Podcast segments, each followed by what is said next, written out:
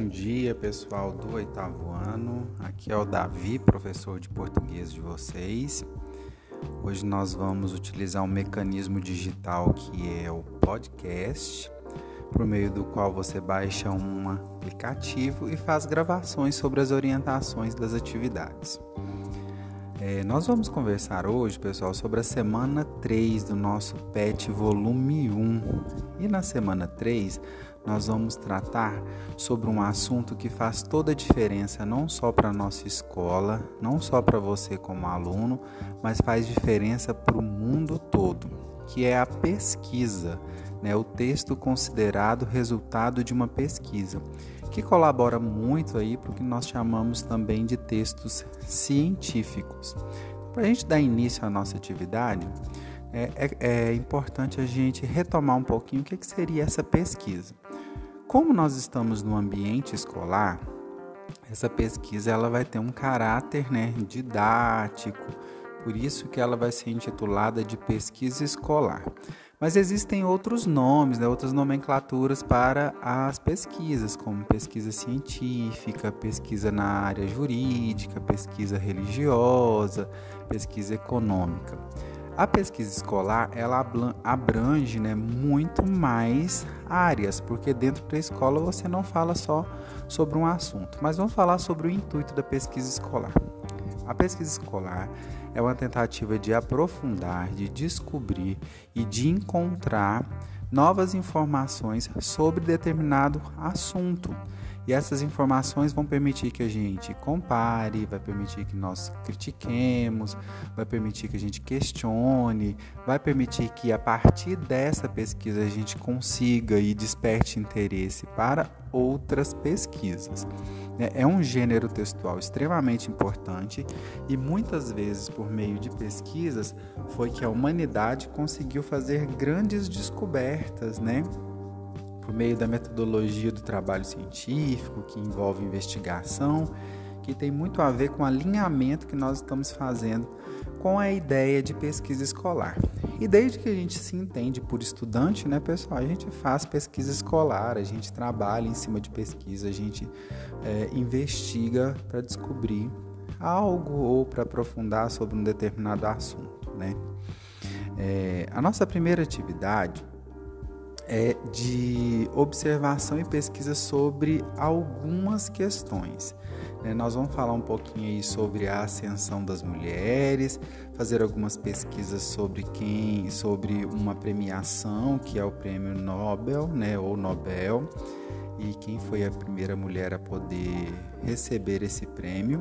E na nossa primeira pergunta vem o seguinte: ao procurar o significado de uma palavra no dicionário, ao consultar um site para compreender melhor algum acontecimento, ao buscar entrevistas com o intuito de conhecer sobre o dia a dia de indivíduos, entre outras situações, os estudantes desenvolvem a pesquisa escolar. Tem a ver com o que nós estamos conversando, né, pessoal? Depois nós temos a imagem né, de uma personagem feminina no seu ambiente de trabalho, aparentemente. E depois nós temos cinco perguntas relacionadas a uma pesquisa. Né? A seguir, cinco temas de estudo são enumerados. Escolha um de seu interesse para realizar sua pesquisa. Né? Nós temos cinco tópicos e você vai ter a liberdade de escolher um desses tópicos para poder pesquisar que, que vai acontecer? Em cima dessa pergunta, você vai aprofundar uh, os seus estudos e os seus conhecimentos por meio de uma pesquisa. Vamos ver como vai funcionar cada uma das perguntas. Qual é a primeira mulher a ganhar um prêmio Nobel? Né? Nós vamos pesquisar. Se você escolher esse item, você vai pesquisar quem que é essa primeira mulher, vai colocar o nome dela, o lugar de onde veio, né? em que trabalho ela se encontra, né? os motivos pelos quais ela foi premiada, qual que é esse tipo de reconhecimento, né? aprofundar na história dessa mulher. Como surgiu o movimento negro no Brasil? Se você escolhe esse item, esse tópico, você vai pesquisar sobre isso, jogar no Google, pesquisar em livros didáticos, onde for mais fácil, e vai aprofundar nesse assunto também. Qual é o papel da Organização das Nações Unidas na defesa dos direitos humanos? Então você vai pesquisar sobre a Organização das Nações Unidas, os direitos humanos, a Declaração Universal dos Direitos Humanos e aprofundar nesse assunto. O valor do salário mínimo acompanha o preço da cesta básica? Você vai fazer essa pesquisa já mais de um viés de uma área econômica e vai aprofundar nisso. Quais são as, os grandes desafios da educação no Brasil? Se você escolhe esse tópico, você vai pesquisar sobre educação no Brasil, desafios na educação no Brasil. Só você jogar essas perguntas no Google, você já vai ter assim uma ampla possibilidade de pesquisa e de coisas para você analisar. Após terminar suas consultas, nas entrevistas, nas notícias, nas reportagens, naqueles textos que forem surgindo realmente dentro da sua pesquisa, você vai redigir um texto expositivo apresentando os resultados da sua pesquisa. Retomando o que é um texto expositivo, né, turminha do nono ano? Texto expositivo é um tipo textual que tem a intenção de informar, né, ele vai expor, dissertar sobre uma informação. Por exemplo, né, se você pesquisou sobre uh, a mulher que ganhou o prêmio Nobel, você vai colocar no seu texto informações que expliquem quem é essa mulher, que talvez traga o conceito do que, que é o prêmio Nobel. Você vai trazer informações de como que é feita a escolha dessa premiação.